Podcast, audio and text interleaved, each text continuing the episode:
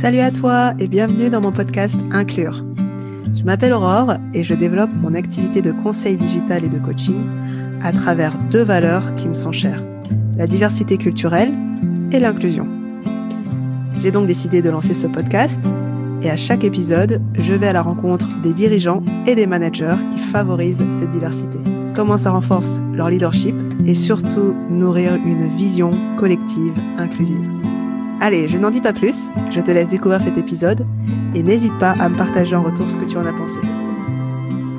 Fondamentalement, l'idée de départ, c'est peut-on créer une intelligence qui nous permettent de vivre mieux, qui permettent de rendre ce monde plus, plus juste Est-ce qu'on peut créer davantage d'intelligence pour des...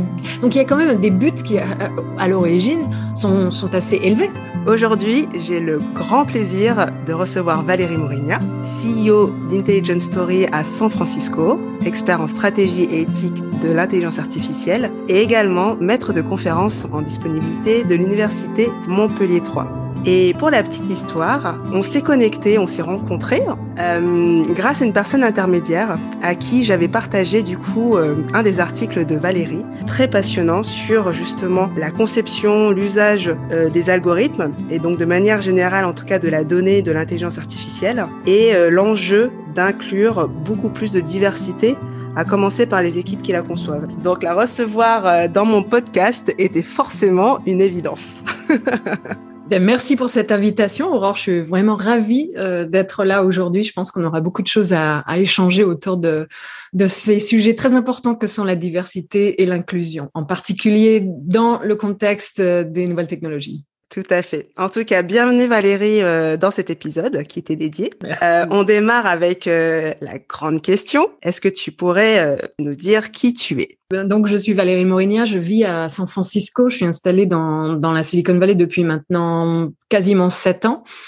J'ai fait, je suis passée par la France pendant 20 ans. Je ne suis pas née en France, je suis originaire de Nouvelle-Calédonie.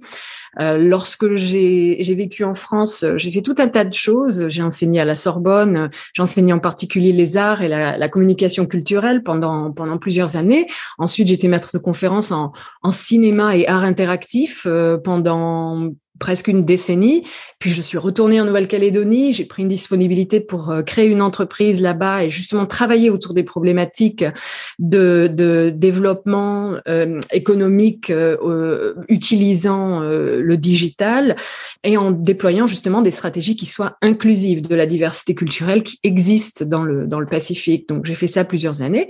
Et puis voilà, ma, ma barque m'a menée vers, vers les États-Unis où j'ai travaillé dans plusieurs secteurs euh, dans le, design d'expériences numériques euh, pour euh, le secteur de la santé et le secteur des biotechnologies. J'ai fait ça quelques années et j'ai travaillé aussi dans des startups et j'ai fini par créer ma propre startup il y a un petit peu plus de deux ans maintenant, centrée sur la stratégie et l'éthique de l'intelligence artificielle tu as fait des différents bons de l'art à l'intelligence artificielle.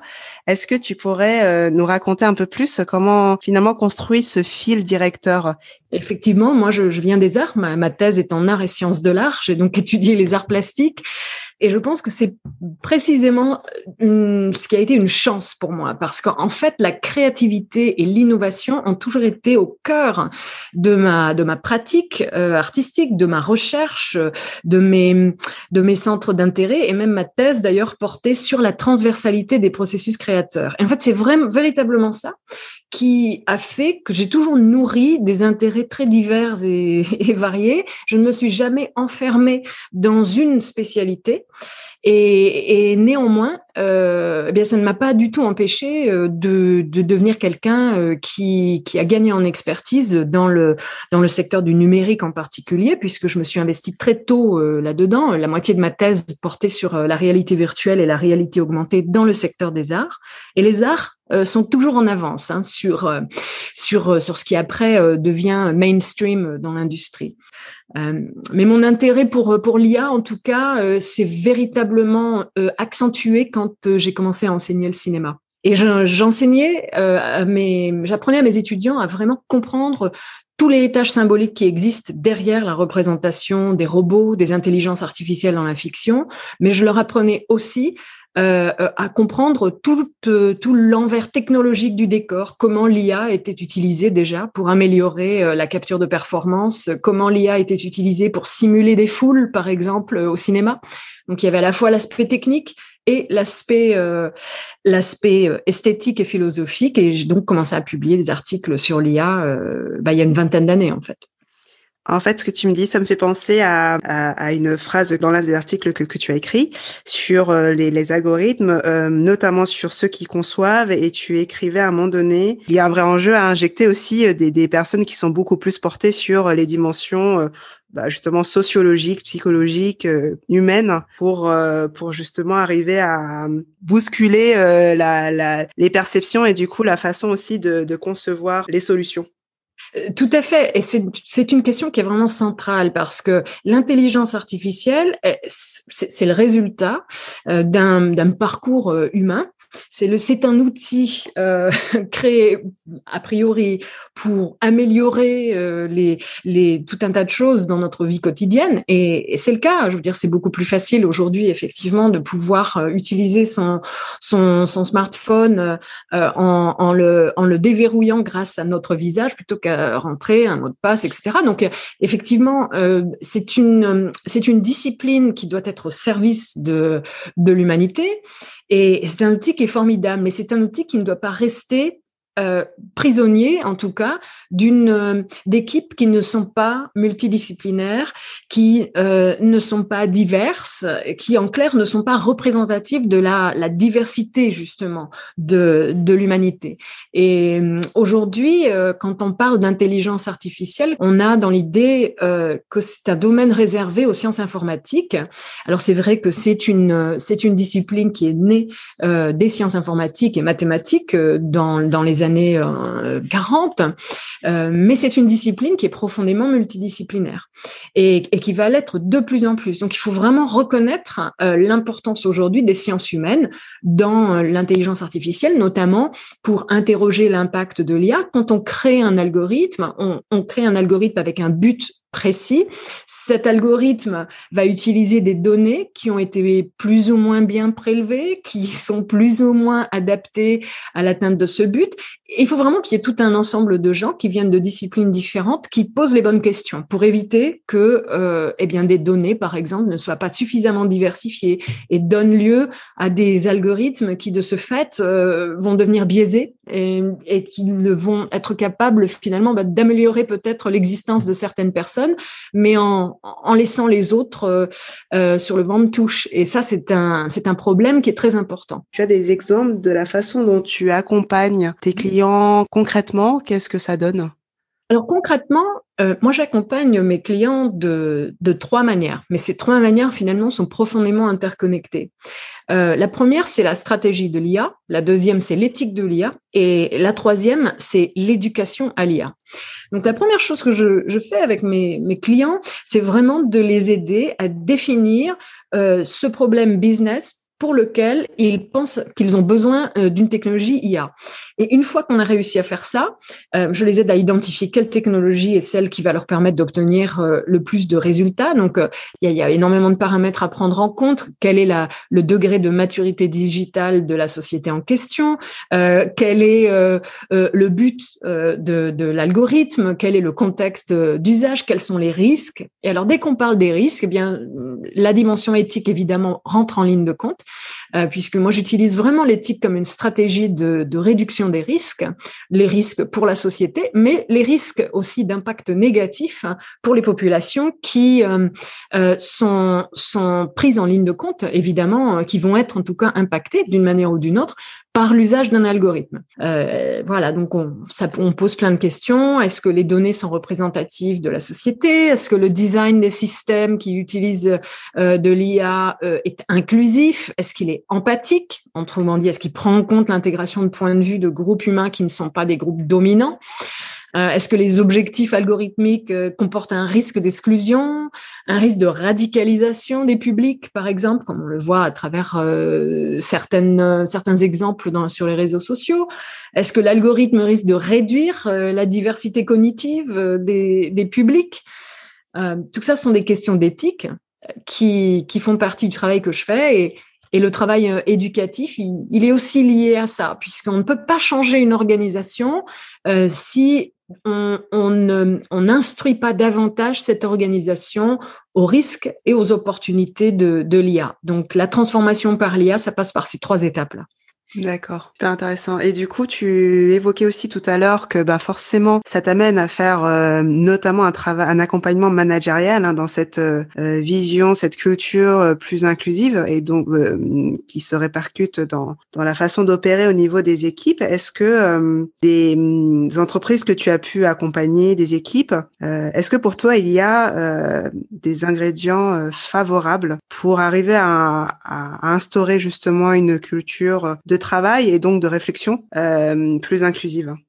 Je pense que le mot culture ici, il est vraiment très important parce que pour pouvoir euh, intégrer l'intelligence artificielle, euh, qui est un challenge que toutes les entreprises vont rencontrer, hein, parce qu'aujourd'hui, on est quand même dans un monde où, déjà 50% du travail dans le monde est effectué par des machines. Et d'ici 2030, toutes ces machines, en tout cas pas toutes, mais une grande partie des machines, euh, seront capables de, de, communiquer entre elles. Tout comme le numérique est partout aujourd'hui, demain l'IA sera partout. Donc toutes les entreprises sont concernées par la, cette, cette expansion de l'intelligence artificielle. Alors ce qu'il faut euh, faire comprendre aux entreprises, et c'est ce sur quoi je travaille avec, euh, avec mes clients, c'est que, que le changement de la culture euh, au sein de l'entreprise est fondamental. Euh, et il faut vraiment passer par des, des, des phases de, de développement euh, des, et de transformation des mentalités. Alors ça commence par euh, tout simplement le fait d'expliquer aussi aux, aux, employés que les, les, les, robots et les IA ne vont pas demain euh, prendre leur job. Ça va pas se passer comme ça. Ça ne veut pas dire qu'il n'y a pas il y a pas des effets bien sûr de remplacement. Hein, ça existe déjà, mais ça ne se passe pas du jour au lendemain. En fait, demain, sur quoi le monde va ressembler, ça va être un monde vraiment de collaboration entre l'intelligence humaine et l'IA. Et et il faut vraiment faire comprendre ça euh, en interne aux, employés parce que ça permet vraiment de diminuer aussi la peur d'être obsolète au travail, la peur d'être remplacé, la méfiance aussi vis-à-vis des systèmes automatiques. Euh, et ça permet donc d'augmenter la collaboration et une collaboration bien plus apaisée avec ces systèmes automatiques qui progressivement euh, s'introduisent dans les, tâches du quotidien. À partir de là, il faut aussi favoriser une culture qui est une culture euh, de collaboration entre les équipes, des équipes qui, qui sont très différentes les unes des autres. C'est vrai qu'on a eu tendance à développer sur sur ces, ces 100 dernières années, on a eu un culte pour euh, l'expertise, l'ultra spécialisation, alors que maintenant, finalement, on voit de plus en plus de personnes euh, arriver sur le marché qui, sont, qui sont des, des, généralistes, en fait, des gens qui sont capables de euh, d'avoir euh, des compétences dans, dans plein de domaines différents. Et ça, c'est ce qui sera de plus en plus recherché. Euh, parce que les tâches hyper spécialisées, elles vont être euh, faites par les machines de toute façon. En revanche, tout ce qui est esprit critique, euh, imagination, stratégie, tout ça, ça relève vraiment de la, la compétence humaine. Et ça, ça va, ça va être demain encore plus important que ça ne l'est aujourd'hui. Donc en fait, moi, ce que je fais, c'est que je fais vraiment évoluer les organisations avec lesquelles je travaille vers une culture qui n'est pas juste une culture de la diversité. Hein. Il s'agit pas juste de, de rajouter davantage de personnes de différents horizons dans une pièce pour que soudain les choses marchent mieux. Euh, ce que je fais, c'est que je les amène à transformer cette diversité-là en une euh, culture de, de l'inclusion. Comment faire pour qu'il y ait un milieu riche, multidimensionnel, innovant qui émane de cette diversité-là? Et pour réaliser ça, il faut euh, valoriser des comportements qui permettent aux gens de se sentir bien, de se sentir entendus et de sentir que leur différence, c'est une richesse qui transformera leur l'organisation de manière positive. Chacun est un contributeur à partir de son point de vue. Donc euh, ça, ce sont des questions de diversité et d'inclusion qui sont éminemment abordées euh, par les entreprises de toute façon, en tout cas aux États-Unis de plus en plus. Mais en IA, c'est d'autant plus central que si on ne le fait pas, toutes les discriminations qui existent déjà dans la société vont être amplifiées par les algorithmes à très grande vitesse. Est-ce que euh, les algorithmes et donc l'IA de manière générale et la façon dont, on, le, travaille et, on l'exploite, est-ce que tu penses que ça peut euh, ça peut devenir un accélérateur dans cette évolution, ce changement des mentalités? Ça peut devenir, est-ce que ça peut devenir un accélérateur? En tout cas, c'est un révélateur. Euh, est-ce que les algorithmes peuvent être utilisés? Est-ce qu'ils peuvent être euh, créés? Dans un but justement euh, d'augmentation de, de la diversité et de l'inclusion dans les organisations, oui, c'est le cas. Il y a certains algorithmes qui ont été, certains modèles qui ont été conçus pour justement augmenter l'inclusion culturelle, l'inclusion, euh, euh, euh, la diversité de genre, la diversité culturelle et ethnique dans le contexte du recrutement. Et, il ne s'agit pas de favoriser des personnes au détriment d'autres, mais tout simplement de mieux considérer la diversité des, personnes qui se présentent à un poste et qui parfois bah, pouvaient être tout simplement automatiquement rejetées par un système ou par une personne hein, d'ailleurs euh, pour des, des, raisons euh, tout à fait injustes.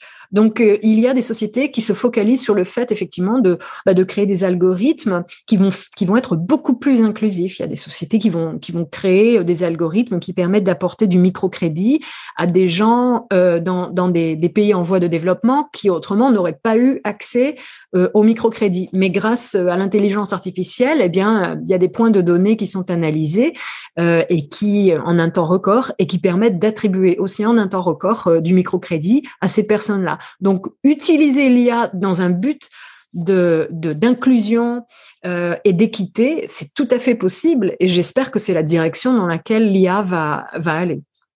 C'est ce pourquoi tu œuvres en tout cas au quotidien. Absolument. et tout à fait. Et c'est vraiment ce qui m'intéresse. Parce que fondamentalement, il faut quand même se souvenir que l'intelligence artificielle, c'est une idée qui est très ancienne, c'est une idée qui a plusieurs milliers d'années. On, on, en trouve la trace dans les mythologies, dans, dans la fiction, dans les débats philosophiques. Et fondamentalement, l'idée de départ, c'est peut-on créer une intelligence qui nous permette de vivre mieux? Qui permettent de rendre ce monde plus plus juste Est-ce qu'on peut créer davantage d'intelligence pour des donc il y a quand même des buts qui à, l'origine sont sont assez élevés euh, et, et, ça il faut s'en souvenir. Aujourd'hui, euh, on, on, parle surtout dans les médias euh, d'intelligence artificielle euh, pour montrer que euh, voilà certaines sociétés ont gagné un milliard de plus cette année grâce au machine learning. Bon, c'est ça c'est un aspect seulement de, de l'IA. Euh, mais le, le, but fondamental de, de l'IA à la base, c'est quand même de, de, vivre dans un monde qui nous permettrait de vivre mieux. Dans tout ce que tu inities dans ton activité euh, professionnelle et même de manière générale, quelle vision tu, tu cherches à incarner que tu souhaites partager avec, avec toutes les, les personnes, les partenaires entreprises avec qui tu, tu travailles? Moi, j'aime apporter, euh, j'aime rappeler en tout cas euh, à, à, mes clients et aux gens avec lesquels je travaille que l'IA, c'est une opportunité seulement si c'est une opportunité pour tous, parce que ça nous concerne tous. C'est vraiment euh, un espace qui va être de plus en plus démocratisé au sens où ça va pénétrer euh, toutes les surfaces et les couches de l'existence. On va avoir de l'IA partout. Il y en a déjà dans, dans, le micro que j'utilise, dans l'ordinateur que j'utilise, euh, il y a de l'IA euh, dans l'outil qu'on utilise pour enregistrer ce podcast. Donc, euh, c'est déjà partout et ça va devenir de moins en moins cher de plus en plus performant. donc, comment faire pour que ça marche pour tout le monde, en fait, et, que ça ne blesse personne? Je pense que c'est ça le, message le plus important pour moi. Comment cette prise de conscience, selon toi, va évoluer justement de, tous ces, ces acteurs qui veulent se lancer, donc là en tout cas dans ce qui te touche directement, c'est dans des solutions euh, d'intelligence artificielle, mais en faisant aussi attention à l'impact que ça a au-delà de leur entreprise, d'un point de vue un peu plus sociétal. Comment est-ce que euh, comment comment cette prise de conscience va pouvoir se généraliser tout d'abord, je pense que pour euh, du point de vue d'une entreprise, la prise de conscience du risque, elle est, elle est là. Les entreprises savent que si elles ne font pas les choses bien dans, dans l'usage de des algorithmes, à un moment donné ou à un autre, ça va se traduire par des résultats qui seront soit ceux d'une une performance, une baisse de performance de l'algorithme avec des résultats qui ne sont pas fiables, soit une, un impact en termes de réputation de marque. Euh, ça s'est produit pour pas mal d'entreprises. Il y avait une entreprise qui avait utilisé un, algorithme pour le, recrutement euh, sur des postes d'ingénieurs et, euh, et, les recruteurs humains, heureusement, se sont aperçus à temps que l'algorithme euh, eh bien ne, ne, conservait que les CV masculins. Et c'est tout simplement parce que l'algorithme avait été entraîné sur dix ans de données euh, qui existaient dans cette entreprise. Et euh, ces dix ans de données eh bien ne contenaient euh, quasiment que des CV masculins. Donc il y avait vraiment une amplification du problème qui existait déjà au niveau sociétal par l'algorithme. L'algorithme amplifie ce problème-là. Heureusement ça a été perçu à temps avant que cette, cette cet algorithme soit utilisé sur des populations réelles hein, c'est dans les phases de test qui sont de ça, euh, parce que sinon, ça aurait pu leur coûter euh, extrêmement cher en, termes de, procès euh, pour discrimination à l'embauche. Et, et, donc, je pense que les entreprises, elles sont tout à fait conscientes du fait qu'il y a, y a un facteur risque qui, qui doit être pris en compte et qui doit être pris en compte dès le début. L'éthique, ça ne vient pas après coup pour euh, mettre un, comme on dit aux États-Unis, euh, mettre un pansement sur un cancer. Hein. Euh, L'éthique, elle, est là, elle doit être là dès le départ. Donc, je pense que se poser les bonnes questions dès le départ, euh, ça passe aussi par réaliser des études d'impact en termes de, de, enfin, dès l'origine du projet et puis ça ne s'arrête pas en fait parce qu'il faut bien prendre en compte que les algorithmes ne cessent jamais d'apprendre. Le rêve d'Alan Turing, qui est un des pères de l'IA, c'était que les machines soient un jour capables de penser. Euh, alors on n'est pas du tout à ce stade-là. Euh, heureusement, il, avait un début de solution puisqu'il a dit la solution ce serait de créer des machines qui sont capables d'apprendre. Donc aujourd'hui, on est vraiment au stade de l'apprentissage. Les machines sont capables d'apprendre par elles-mêmes, donc elles ne cessent jamais d'apprendre. Et c'est pourquoi il faut, comme on, regarde, un, comme on surveille un enfant, hein, il faut faire en sorte que l'apprentissage euh, se passe bien dans la bonne direction. Il faut toujours garder un œil sur sur sur l'enfant que nous avons mis au monde qui s'appelle intelligence artificielle une petite question bonus, mais qui est vraiment pour euh, ma curiosité. Pourquoi tu as appelé ton entreprise Intelligent Story? Je pense à beaucoup de choses quand je dis ça, avec tout ce que tu as dit.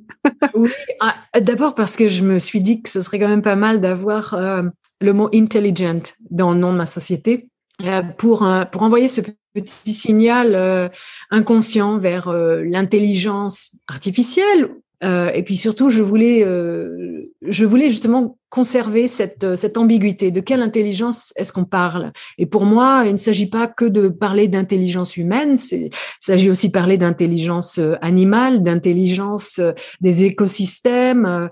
donc, je voulais vraiment avoir cette dimension-là, l'intelligence intelligent et story parce que euh, le storytelling, euh, les histoires, elles sont vraiment euh, ce qui nous différencie. Et c'est ce qui nous donne une perspective et c'est ce qui nous permet d'ailleurs de ne pas nous enfermer dans des petites boîtes.